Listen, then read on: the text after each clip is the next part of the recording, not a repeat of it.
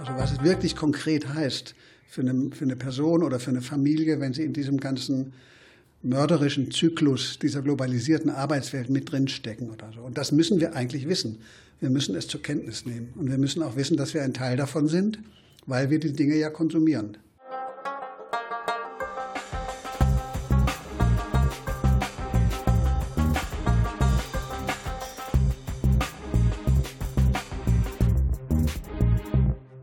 Herzlich willkommen bei Focus Globus. In dieser Sendung geht es um ökologisch und fair produzierte Textilien. Mein Name ist Claudio Gniepek und ich spreche heute mit Dietrich Weinbrenner, dem Beauftragten für nachhaltige Textilien der Evangelischen Kirche von Westfalen und der VEM. Hallo Dietrich. Hallo. Du bist äh, kirchlicher Textilbeauftragter, eine ungewöhnliche Aufgabe, weil eigentlich bist du ja Pfarrer äh, und du hast äh, Theologie studiert, dich mit der Bibel und der Kirche beschäftigt ähm, und nicht mit Kleidung und Textilien. Wie bist du denn da hingekommen?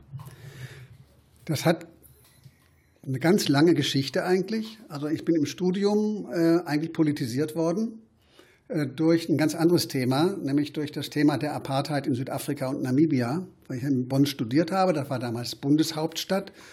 Und da gab es eine sehr aktive Lokalgruppe der Anti-Apartheid-Bewegung. Da habe ich mitgearbeitet und habe aber auch im Studium durch meine Lehrerinnen und Lehrer gelernt, dass christlicher Glaube und Theologie ähm, die Situation in Wirtschaft, Gesellschaft, Politik nicht außer Acht lassen darf, sondern dass das ein wesentlicher Teil des Glaubensverständnisses ist. Ähm, das haben mir die Lehrerinnen und Lehrer auch dadurch deutlich gemacht, dass sie zum Teil im Dritten Reich aktiv waren und da Redeverbot hatten und sich also auch eingemischt hatten in die, in, in die Situation des Faschismus damals. Und dieses und die Arbeit in der Anti-Apartheid-Bewegung, die hat mir das ganz klar gemacht, dass ich als Christ, als Theologe und dann als Pfarrer eben auch ähm, es keinen Bereich eigentlich gibt des Lebens, der davon ausgeschlossen ist. Und da gehört eben Wirtschaft und äh, die Fragen nach ähm, globaler Gerechtigkeit gehören mit dazu. Also das war so der Anmarschweg sozusagen. Da mhm. Textilien kam da noch gar nicht vor, sondern das war erstmal was, was anderes. Ähm, und dann, ich war ja sieben Jahre, habe ich in Afrika gelebt, also in Tansania und in, in Namibia. Und dadurch ist mir auch nochmal diese globale Sicht ähm, unseres Lebens nochmal natürlich viel näher gekommen und viel konkreter, auch im Alltag oder so. Was hast du da gemacht? Ja, auch nicht Textil. Also, ähm, in Tansania habe ich Religionsunterricht an Oberschulen gegeben. Und in Namibia, das war ein Jahr nach der Unabhängigkeit Namibias, 91. Also Namibia wurde ja erst 1990 von Südafrika unabhängig. Und die Folgen der Apartheid waren auch ein Jahr später natürlich immer noch da, sind auch heute noch zu spüren. Und unsere Mitgliedskirche der VEM in Namibia hat sich an dem Wiederaufbau sozusagen der Gesellschaft nach Ende der Apartheid beteiligt, nach Kräften. Und da gab es ein sogenanntes Projektbüro, in dem ich dann gearbeitet habe und verschiedenste, man würde sagen, kirchliche Entwicklungsprojekte begleitet habe. Mhm. Zurück aus Afrika war dann meine Idee oder mein Wunsch, eine Arbeitsstelle in der Kirche zu finden, wo ich diese globalen Fragen auch weiter betreiben kann. Habe ich auch eine gewisse Verantwortung empfunden, nach dem, was ich dann bis dahin erlebt, erleben durfte, auch in, der, in Afrika. Ähm, und da gibt es bei uns in der Westfälischen Kirche ein Amt für Möwe, also kein Vogelschutzamt, sondern Möwe steht in der Abkürzung und steht für Mission Ökumene Weltverantwortung, MÖ und WE. Und da war ich jetzt 19 Jahre lang ähm, Regionalpfarrer für eine Region im südlichen Ruhrgebiet und habe versucht, diese Themen globaler Gerechtigkeit, aber auch andere Themen aus der weltweiten Ökumene da in Gemeinden und in Kirchenkreisen voranzubringen. Mhm. Genau, das ist das, was im Prinzip in der evangelischen Kirche im Rheinland der GMÖ ist. Genau, und ihr seid ja auch meine direkten Kollegen die ganze genau. Zeit über gewesen. Genau. Ja, und das Thema, und jetzt kommen wir langsam zum Textilbereich, das Thema ähm, ausbeuterischer Arbeitsbedingungen das kam für mich in diesem Bereich der Möwearbeit relativ schnell auf den Tisch. Und zwar dadurch, dass ich auch äh, kirchliche Partnerschaften begleitet habe. Das gehört eigentlich immer bei uns zur Arbeit dazu. Also Kirchenkreise haben Partner in Asien, in Afrika, ähm, auch in Lateinamerika. Und ähm, bei mir war da ein Schwerpunkt Indonesien.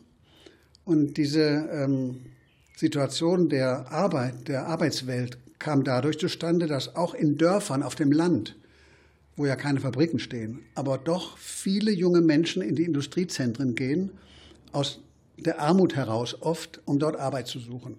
Und die bringen dann die Realität dieser Arbeitswelt natürlich auch zurück. Und dadurch kam mir das relativ schnell nah. Und meine ersten Recherchen in Fabriken in Indonesien habe ich 1999 gemacht.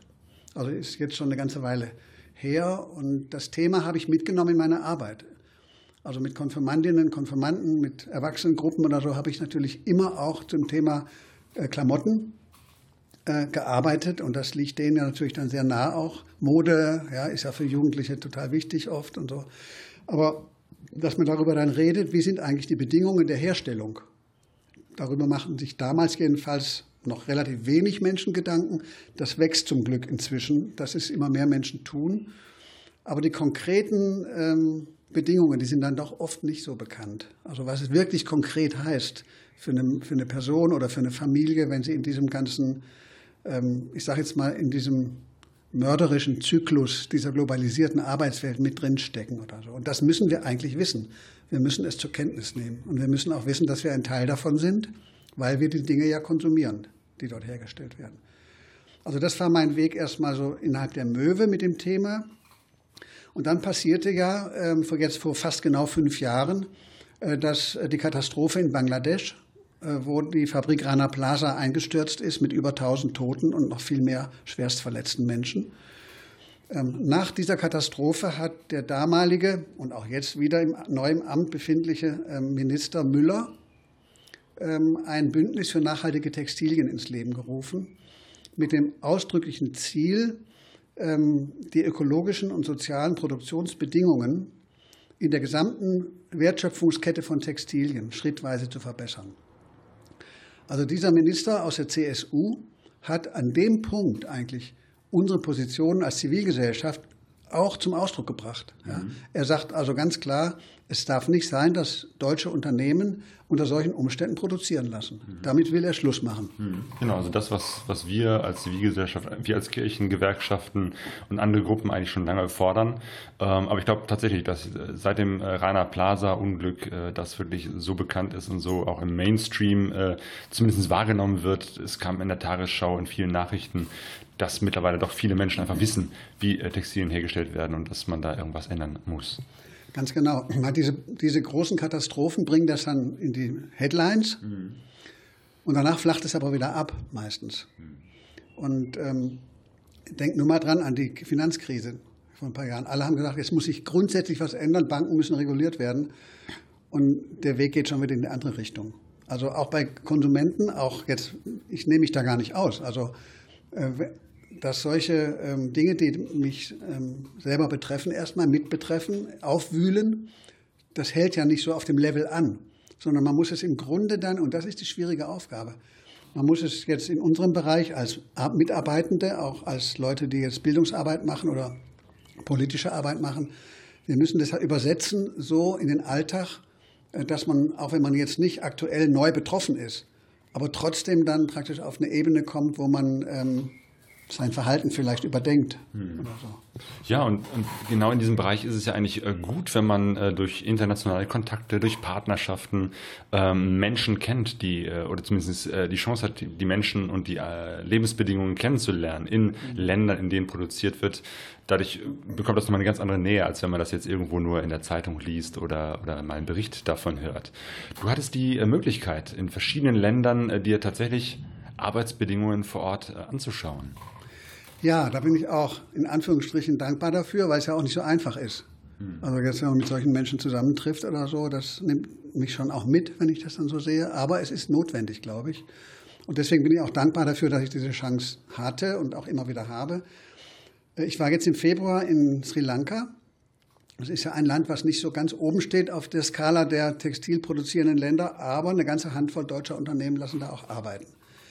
Ich bin dort auf eine Arbeiterin getroffen, die für Adidas Kinderkleider näht. Und die hat mir erzählt, was in ihrer Fabrik äh, passiert. Es ist ja so, dass du wirst nirgends auf der Welt eine Adidas-Fabrik finden. Hm. Es sei denn in Herzogenaurach selber oder so. Ne? Aber das sind alles Zulieferer. Das sind alles Zulieferer, da steht nicht Adidas drauf, sondern das sind Zulieferer. Das heißt, die, diese Fabrik lässt eben für Adidas nähen, so muss man das ja sagen. In all diesen Ländern ist es so, dass die nationalen Mindestlöhne eigentlich Armutslöhne sind oder Hungerlöhne, wo eine Familie nicht von leben kann. Und das ist dort auch so. Ja, das ist mal der eine Punkt, die Löhne. Ein anderer Punkt, den sie mir erzählt hat, was mir so krass noch nicht klar war. Sie haben regelmäßig 16-Stunden-Schichten, auch im Land illegal, also nach den lokalen Arbeitsgesetzen. Und wenn dann ein Schiff, ein Shipment ansteht, also der Transport der Sachen für den Export und die Container fertig werden müssen, dann arbeiten die manchmal bis 24 Uhr und wenn das dann noch nicht fertig ist, bis, wieder bis morgens um 8. Das heißt, in so einem Fall stehen die 24 Stunden, arbeiten die. Ja.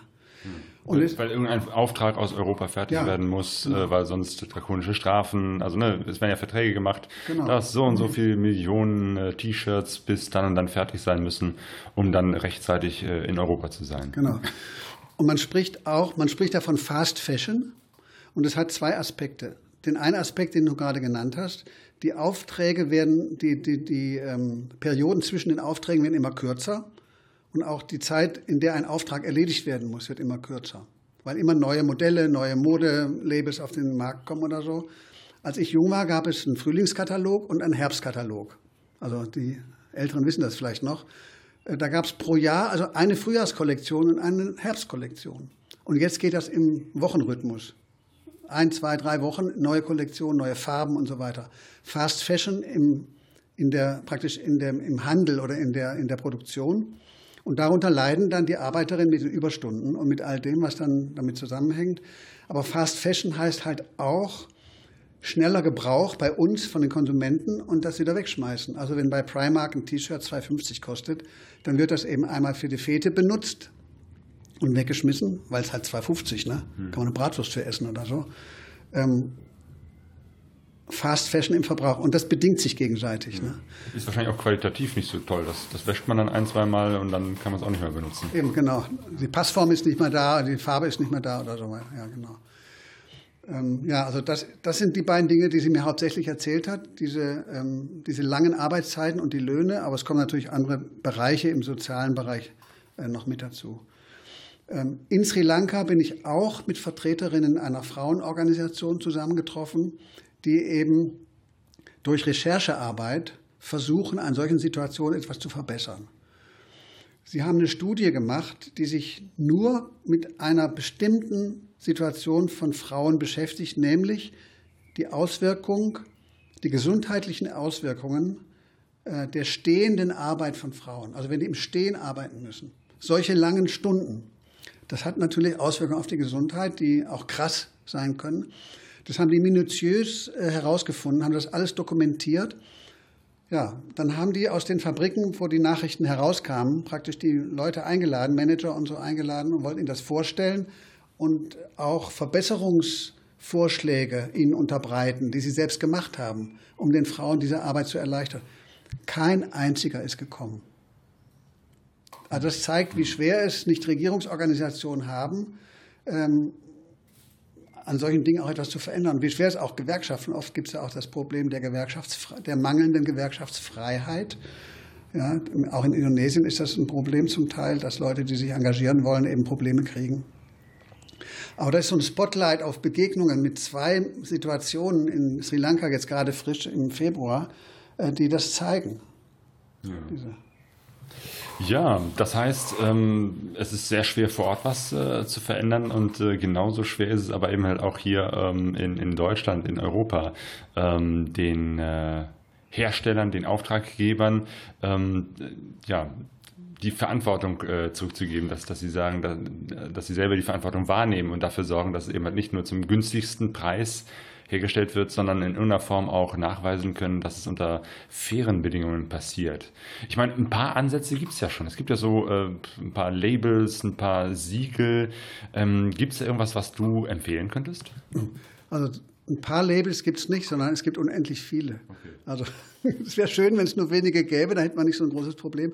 Aber viele Menschen fragen ja einfach und sind verunsichert, was, wofür steht eigentlich eins von diesen vielen Labels? Denn jedes Unternehmen will nachhaltig sein. Jedes Unternehmen sagt, wir sind fair. Aber die Begriffe nachhaltig und fair sind eben nicht in irgendeiner Weise geschützt, sondern das kann jeder draufschreiben. Und man muss sich selbst die Mühe machen, nachzugucken, was versteckt sich dann auf einer Webseite eines Unternehmens zum Beispiel hinter so einem Begriff. Also es gibt kein Label im Moment, was alles abdeckt. Also wir gucken uns ja bei der Wertschöpfungskette äh, den, den, Prozess an von dem Anbau der Baumwolle. Also wenn es jetzt um Baumwolle geht, es gibt ja auch andere Wolle oder so, es gibt andere Gründe. Aber wenn man Baumwolle nimmt und dann kommt die Entkernung, also wo die Samenkörner der Baumwolle rausgenommen werden, auch prekäre Arbeitsbedingungen in sogenannten Entkernungsfabriken direkt nach der Ernte. Dann kommt das Spinnen, dann kommt das Weben, dann kommt das Färben oder eben die Veredelung, wie auch immer. Und dann kommt erst das Nähen. Also wo man ja, wo die meisten eher davon wissen, weil die großen Katastrophen eben in den Nähfabriken passiert sind. Aber die permanente Katastrophe sozusagen in den anderen Schritten, äh, die ist auch da. Und die muss man genauso zur Kenntnis nehmen wie die bei den Nähfabriken. Also es gibt kein Logo oder Label, was alles abdeckt. Also zum Beispiel, wenn man sieht, dass das klassische, sage ich mal, Fair Trade Cotton betrifft eben nur den Baumwollanbau. Also nur in Anführungsstrichen, weil das ja auch schon mal gut ist. Ja. Und dann gibt es Bio-Baumwolle, da kann man auch sagen, das ist auch ein guter Schritt zu sagen, weniger Pestizide, keine Kinderarbeit und all solche Dinge, die da gewährleistet sind. Ähm, aber das ist eben nur der Baumwollbereich. Das ist, glaube ich, auch das, was man am meisten so sieht. Ne? Also Bio-Baumwolle habe ich schon öfter mal irgendwo, auch im normalen Laden gesehen. Genau, und das sieht man also an den großen Ketten auch, dass man das Mal sieht. Aber das Mal ist ja wichtig, weil man da, daran sieht man, dass ähm, also so ein, ich sage jetzt mal als Beispiel C und A, können aber auch andere sein, die haben dann eine Produktlinie mit Fairtrade-Baumwolle. Und natürlich hängen die die raus, auch nach vorne raus, um zu zeigen, wir sind so drauf oder so. Aber alle anderen Produkte sind eben nicht so. Also das muss man auch sehen. Das sind dann so, man spricht auch von Greenwashing. Das heißt, wenn also man ein Unternehmen in einem kleinen Bereich das macht und sagt, wir sind, wir sind so, und dann stimmt das, aber aufs Ganze gesehen stimmt es halt nicht. Also, ja, genau.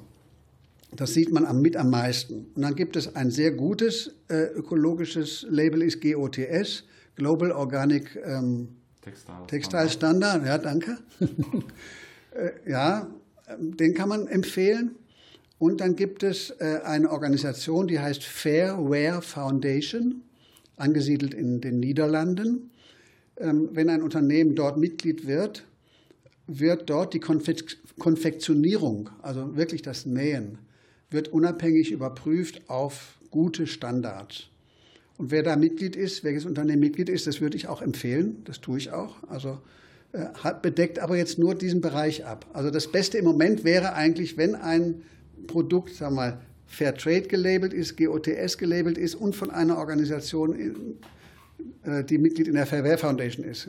Sowas gibt es selten, aber das zeigt so die Situation, ja. Also, Darf ich noch was nachtragen zu den Begegnungen? Weil mhm. ich wollte ich eben eigentlich ja. noch sagen, weil mir das wichtig ist. Ähm, in dem ganzen Textilbereich spielen nicht nur Fabriken eine Rolle, sondern auch der sogenannte informelle Sektor.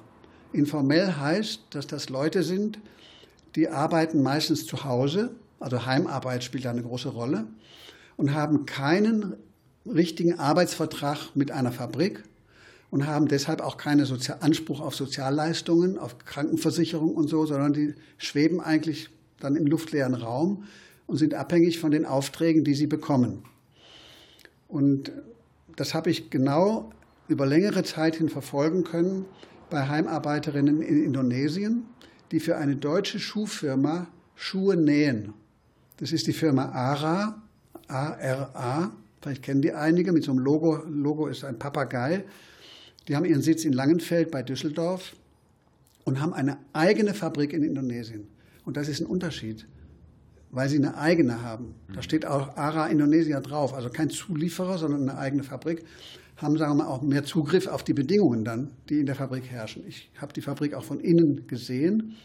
So das Übliche sozusagen, also mit dem nationalen Mindestlohn, der natürlich nicht ausreicht und mit all den anderen Dingen. Aber Sie beschäftigen Hunderte von Heimarbeiterinnen, die mit der Hand das Oberleder auf die Sohle nähen. Also jetzt nicht nur in der Fabrik, sondern das sind dann welche, die kriegen das und Sie machen das zu irgendwie zu Hause. Ja, die holen sich das ab, das Material, nähen das, bringen es wieder zurück und die, die bekommen nur einen Bruchteil des gesetzlichen Mindestlohnes für die Arbeit. Wir haben als Kirche auch eine Studie finanziert über deren Situation und sind dann auch mit der Firma ARA ins Gespräch gekommen damit, aber ähm, sie werden nicht als Arbeiterin anerkannt. Das ist das Grundproblem. Dann hätten sie zumindest das Anrecht auf das, was ihnen gesetzlich dort zusteht, auch wenn das immer noch nicht ausreichen würde. Also der informelle Sektor praktisch ist sehr wichtig und darf bei den ganzen Prozessen nicht außer Acht gelassen werden. Ja, das, das macht wahrscheinlich auch die ganze äh, Kontrolle sehr schwierig, ne? weil wie, wie will man da wirklich äh, systematisch kontrollieren, was äh, irgendwelche Menschen, meistens Frauen, äh, zu Hause irgendwie zusammennähen und dann im großen Bündel irgendwo wieder äh, vorbeibringen? Ja, also das wird auch von den Unternehmensseite oft gesagt, dass es also eine schwierige ähm, Wertschöpfungskette ist, also eine sehr lange und schwierige. Ähm, wenn man es will, kann man alles wissen. Das ist meine Überzeugung. Ähm, und was ein Unternehmen wissen will, kann es auch wissen. Ja, und ähm, man versteckt sich vielleicht manchmal hinter diesen, ähm, hinter der Komplexität einer Wertschöpfungskette. Das stimmt, das ist komplex. Ähm, man kann aber zum Beispiel von seinem ersten Lieferanten, äh, von dem ersten, man spricht da von Tier One, also von der Fabrik, wo man direkte Vertragsbeziehungen hat, kann man eigentlich verlangen, dass sie dem Unternehmen, was da bestellt, eine Auftragsuntervergabe auch sagt und dass man da auch weiß, wie läuft das, wer ist das und wie sind die sozialen Bedingungen dann dort und wieder weiter. Also man kann, man kann das durchaus verlangen und äh, wenn man das will, kann man das, glaube ich, auch wissen. Das heißt zum Beispiel bei GOTS oder bei der Fairware Foundation arbeitet man genau an diesem Ansatz, sozusagen die gesamte Lieferkette ähm, zu kontrollieren? Das ist zumindest der Anspruch. Das ist zumindest der Anspruch davon. Ähm, wie weit das immer gelingt, kann ich jetzt im Einzel, könnte ich jetzt im Einzelfall auch nicht sagen. Aber das ist der ausdrückliche Anspruch, ja, dass man die ganze Lieferkette mit im Blick hat. Und bei Fair Trade ist es so, dass Sie seit einiger Zeit auch gemerkt haben, dass Fair Trade Cotton nicht ausreicht, sondern Sie haben jetzt einen Fair Trade Standard entwickelt, der alles im Blick haben soll, also die gesamte Lieferkette. Der Standard ist entwickelt und soweit ich weiß, gibt es noch keine Produkte jetzt, die den wirklich schon haben. Aber in der allernächsten Zeit können wir damit rechnen, dass der auch umgesetzt wird und dass es auch Produkte mit dem Fairtrade-Standard gibt, der dann mehr macht als nur die Baumwolle. Hm, das heißt, es gibt äh, unterschiedliche Ansätze und einer davon ist eben halt in Deutschland, du hast es gerade schon erwähnt, äh, das vom äh, Bundesminister äh, Gerd Müller angestoßene Textilbündnis. Ähm, und da sitzt du drin als Vertreter der Kirche? Ja, also die evangelische Kirche von Westfalen ist über das Amt für Möwe, was ich ja am Anfang erklärt habe, Mitglied im Textilbündnis geworden vor jetzt circa zwei Jahren. Und ich vertrete dort die Kirche und arbeite in den Gremien und Arbeitsgruppen mit, nicht in allen natürlich, aber in einigen, um dort unsere Position in der, innerhalb der Zivilgesellschaft äh, mit einzubringen. Okay, dann äh, versuch mal zu erklären. Der Bundesminister sagt, wir brauchen ein Bündnis für äh, nachhaltige Textilien. Wie funktioniert so etwas? Er hat sich da getroffen äh, mit ganz viel oder hat im Prinzip eingeladen, dass äh, viele äh, Textilhersteller zusammenkommen äh, und was verbessern wollen. Ähm, aber wie, wie passiert das denn konkret? Also wie konkret die Einladung gewesen ist, ganz am Anfang, das weiß ich jetzt nicht. Aber er hat ausdrücklich äh, von Anfang an gesagt, es geht nicht nur um die Textilunternehmen dabei, sondern es geht um alle sogenannten Stakeholder oder wir sagen oder Anspruchsgruppen, wie es jetzt da immer genannt wird, die mit dem ganzen Thema zu tun haben. Also es geht um die Bundesregierung selbst auch. Die kauft ja sehr viel ein. Also denkt man an die Bundeswehr zum Beispiel, Textilien oder auch in anderen Bereichen. Also die ist selbst Beschaffer und sie kann natürlich Gesetze eigentlich machen. Ja, also Bundesregierung ist mit im Boot. Unternehmen natürlich hauptsächlich, die meisten Mitglieder sind Unternehmen.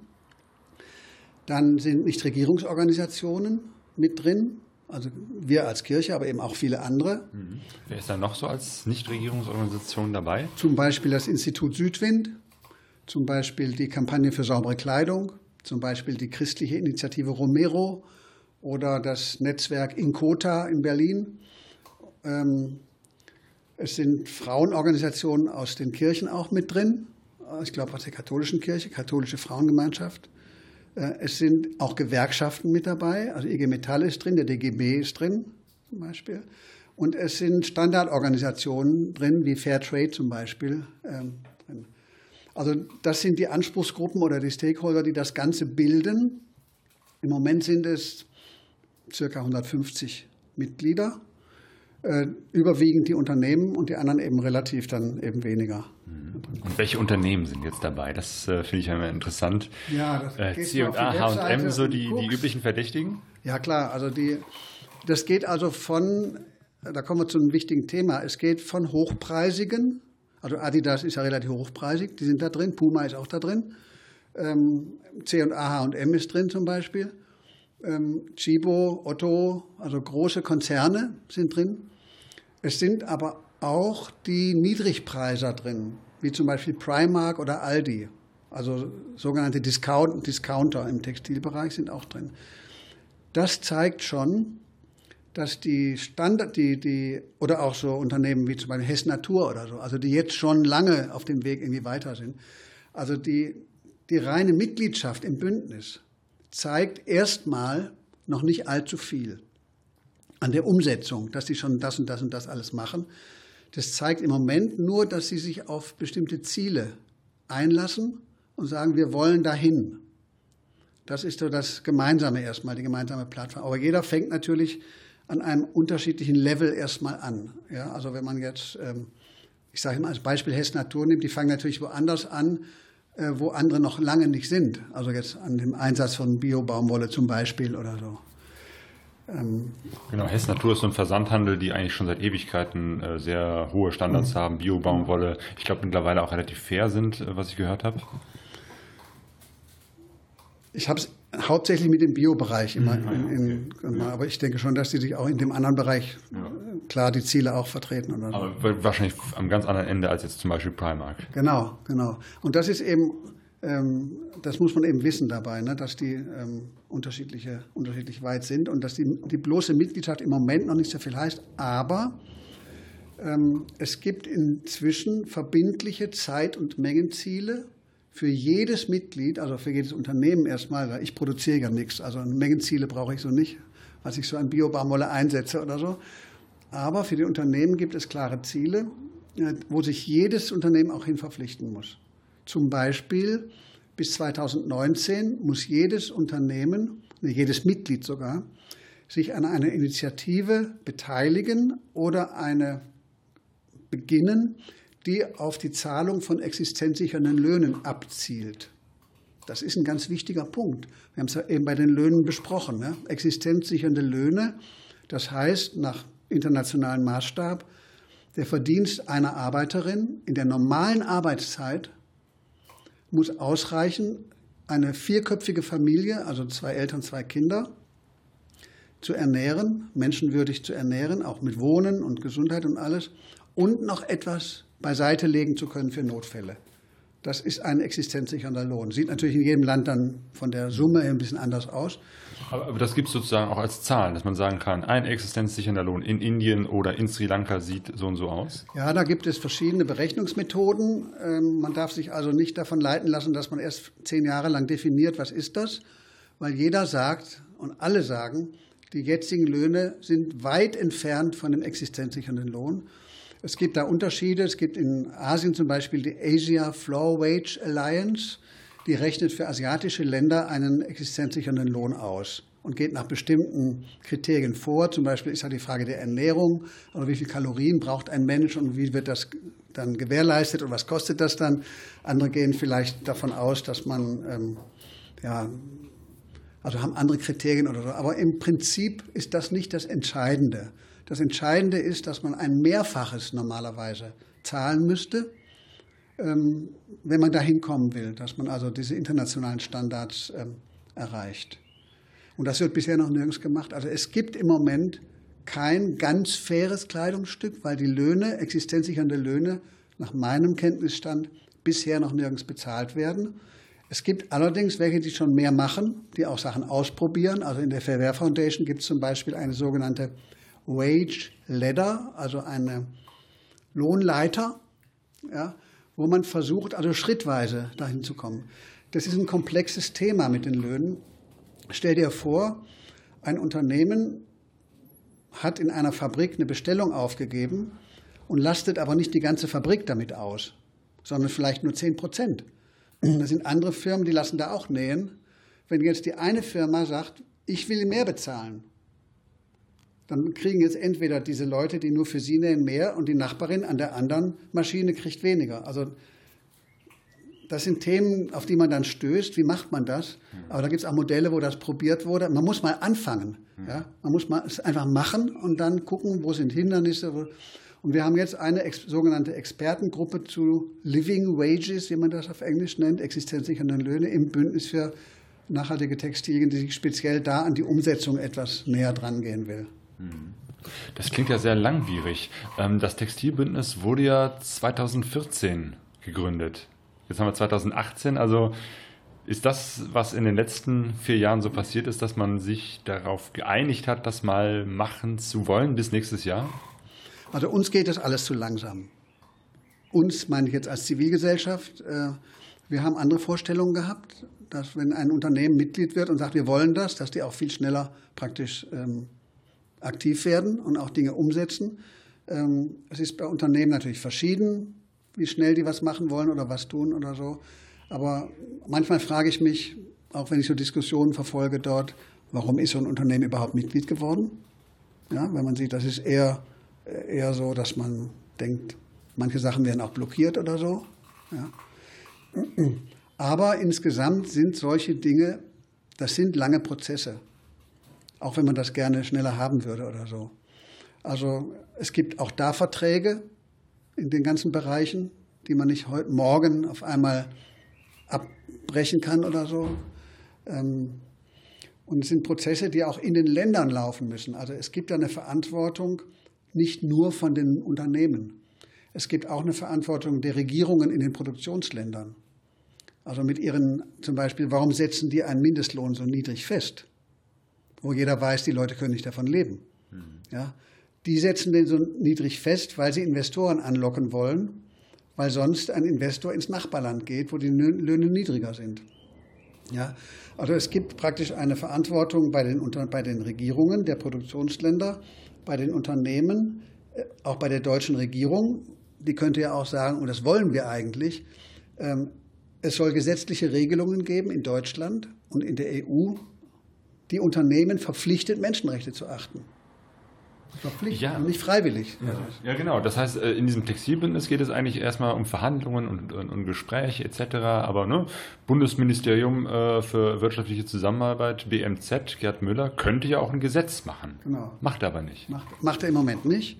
Also es ist ein freiwilliges Bündnis. Mhm. Kein Unternehmen muss da teilnehmen. Aber wenn sie drin sind, müssen sie, wie gesagt, schon einiges sich verpflichten und auch tun, was uns oft zu wenig ist oder zu langsam geht. Ähm, was Müller sagt, ist, wenn sich zeigt, dass dieser freiwillige Ansatz nach meinen Worten wieder mal, das würde er so nicht sagen, nichts nützt sozusagen, dann würden sie über gesetzliche Regelungen nachdenken. Also so richtig, sie wollen es erst, also es ist klar, die Regierung will es erstmal nicht. Der NAP, also der Nationale Aktionsplan für Wirtschaft und Menschenrechte, tut es ja auch nicht sondern setzt auch auf Empfehlungen und auf, ähm, auf Erwartungen gegenüber der, der Wirtschaft oder so. Ähm, aber so ist die Lage. Also sie wollen es nicht. Andere Länder sind da weiter. Frankreich hat ein Gesetz beschlossen, zum Beispiel, ja, für Unternehmensverantwortung. Ähm, also wenn man das will, kann man das machen. Und es gibt zunehmend Unternehmen, die selbst sagen, sie fänden das gut. Wenn es Gesetze gäbe, die eben für alle gelten. Also es gibt ja auch die Konkurrenz zwischen Unternehmen. Ja? Wenn ein Unternehmen jetzt, sagen wir mal, im großen Stil ähm, diese Dinge umsetzt und dafür viel Geld ausgeben muss auch. Das kostet ja, also wenn man bei Löhne denkt, das ist ja sofort einleuchtend, aber auch in anderen Bereichen viel Geld ausgibt, dann könnten die sagen, wir kommen ja in Konkurrenz zu anderen, stehen wir schlechter da, die das alles nicht machen. Aber wenn es für alle ein Gesetz wäre, müssen es alle machen. Also das ist interessant, ja, weil es eben Unternehmen gibt, auch große, die sagen inzwischen, wenn es für alle gilt, sind wir der Meinung auch, man spricht da von einem Leveling, äh, Level Playing Field, also ein, ein Spielfeld in Anführungsstrichen, was für alle den gleichen Level ähm, einfordert. Okay, das heißt, da müsste man eigentlich irgendwann auch über Deutschland hinaus auf EU-Ebene äh, über solche Gesetze nachdenken. Ja, auf jeden Fall auf EU-Ebene und eigentlich auch auf UN-Ebene.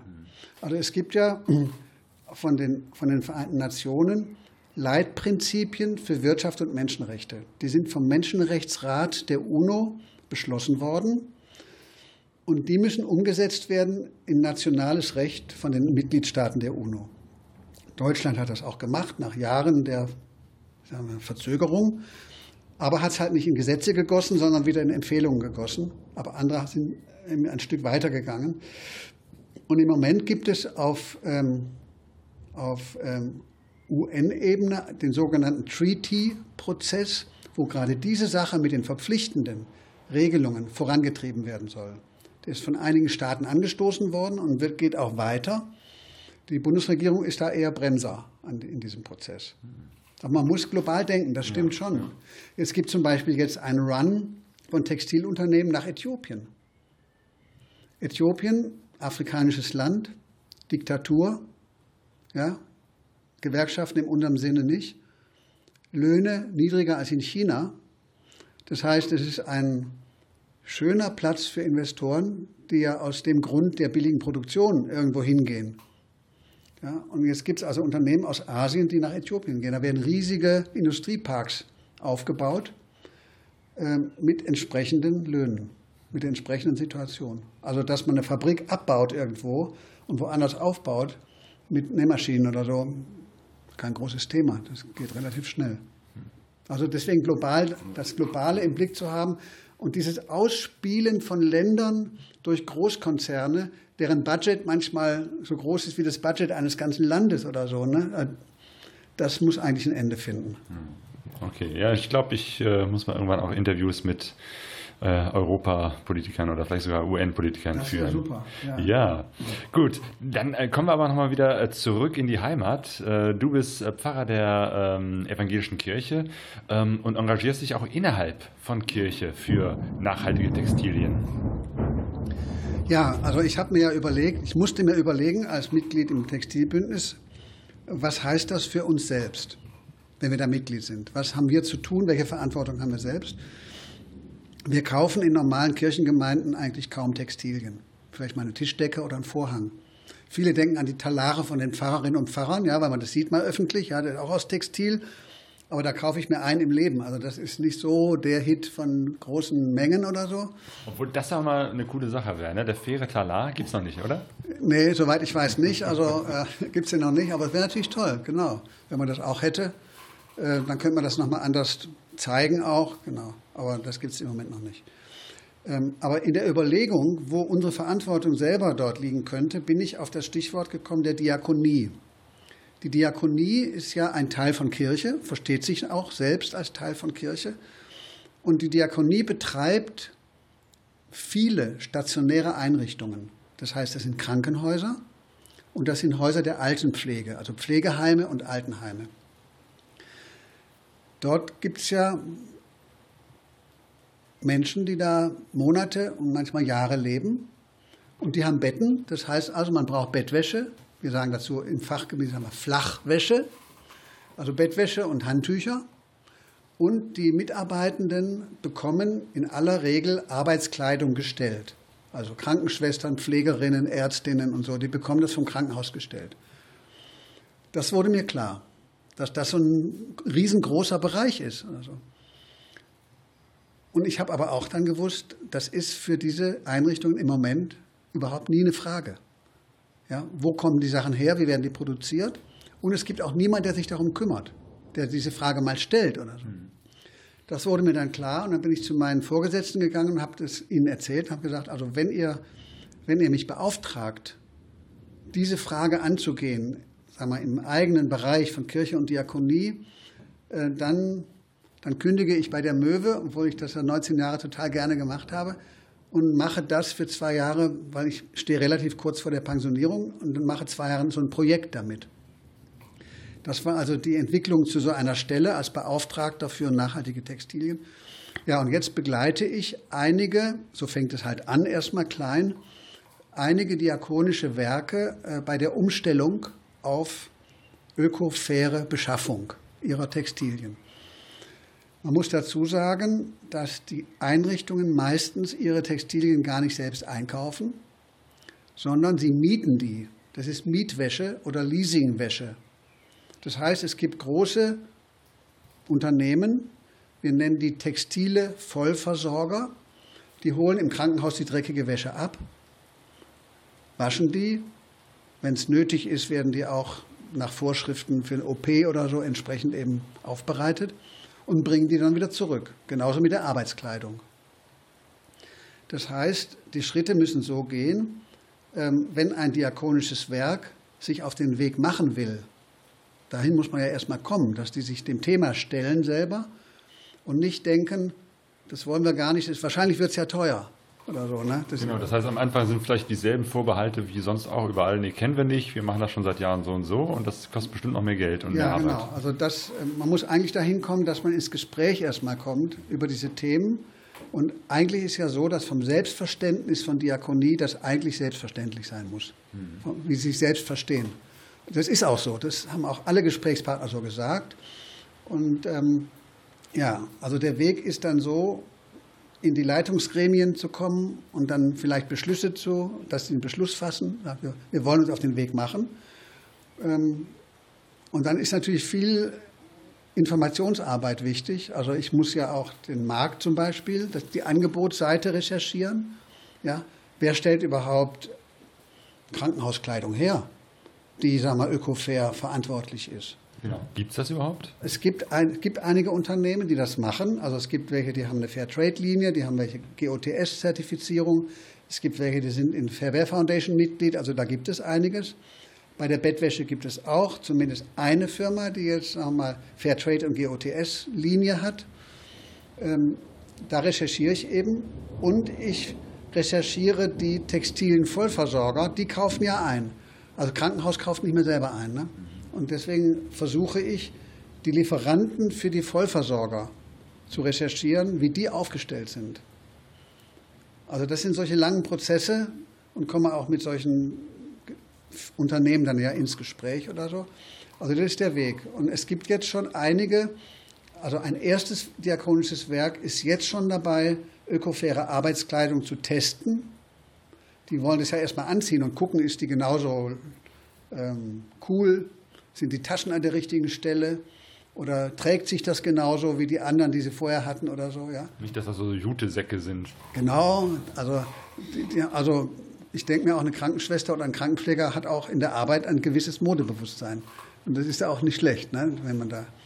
Also die probieren das zum Teil jetzt zurzeit aus und die sind also auf dem Weg schon einer konkreten Ausschreibung mit solchen Kriterien nach ökofairen Kriterien. Und so sind es jetzt drei, die ich konkret ähm, begleite auf dem Weg und einige andere, da laufen erste Gespräche. Durchaus auch in der rheinischen, im rheinischen Bereich ersten Kontakte getroffen, Hessen-Nassauer Kirche die ersten Kontakte geknüpft. Aber ich bin in dem Job alleine. Also ich habe weder ein Team noch irgendjemand, der mir zuarbeitet oder so. Und das ist auch, deswegen ist das Ganze auch, sagen wir mal, von der, von der Dimension her erstmal begrenzt, was ich überhaupt schaffen kann. Mhm. Genau, zum einen von deiner Arbeitskraft und zum anderen ähm, ist das ja auch eine auf äh, zwei Jahre befristete ähm, Stelle, die du hast. Ne? Erstmal ist es befristet, weil ich dann in Pension geschickt werde, sozusagen, ja. Und ähm, vielleicht gibt es eine Möglichkeit, nochmal in einem begrenzteren Maßstab, also vielleicht bis zu einer halben Stelle, das nochmal zu verlängern etwas, damit das nicht abbricht, dann diese Sache. Denn ich merke, man muss da immer hinterher sein also mit Leuten wieder reden. Und es kommen auch Leute, die werden auf mich aufmerksam. Die rufen mich an und sagen, ich habe das gehört, gelesen, gesehen, irgendwie, dass da was passiert. Bei uns gibt es ja auch Diakonie, bei uns gibt es auch Krankenhäuser. Kannst du mal zu uns kommen? Oder so. Also es geht durchaus auch inzwischen so eine Struktur, dass Leute auf mich zukommen. Und solange, soweit ich es kann, von der Kapazität her, mache ich das natürlich dann auch.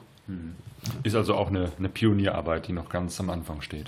Ja, offensichtlich ja in der Diakonie. Also ich habe noch kein diakonisches Werk gefunden, also ich kenne ja jetzt nicht alle, ne, äh, die gesagt haben, ja, das machen wir ja schon.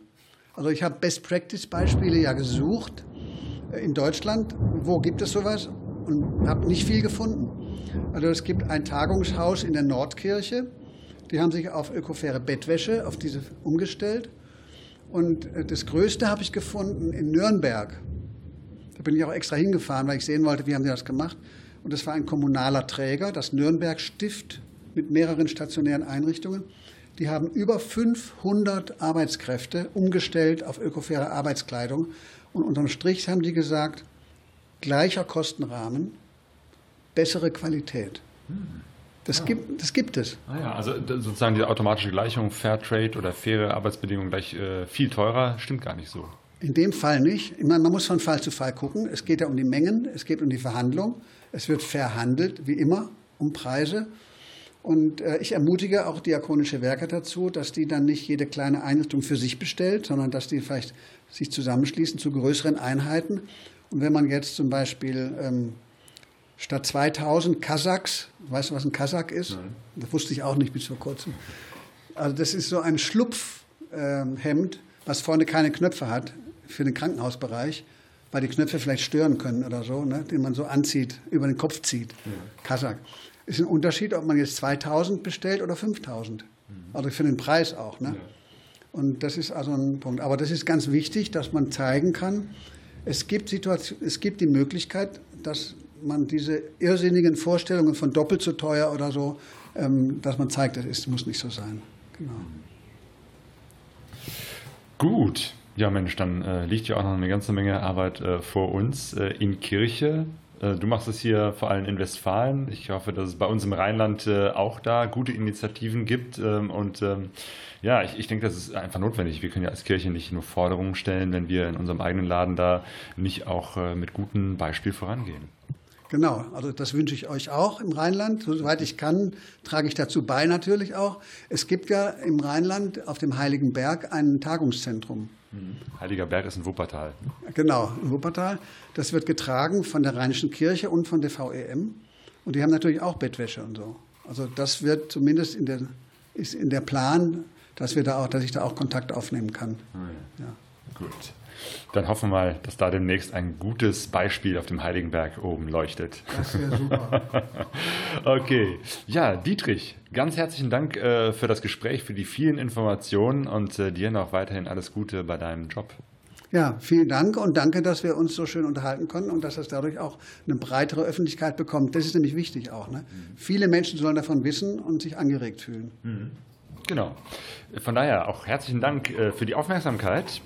Und äh, wir werden äh, ein paar Links äh, zu dem, äh, was du erzählt hast und äh, zu den Siegeln und Initiativen auch in die Show Notes packen, nachzulesen auf focusglobus.de.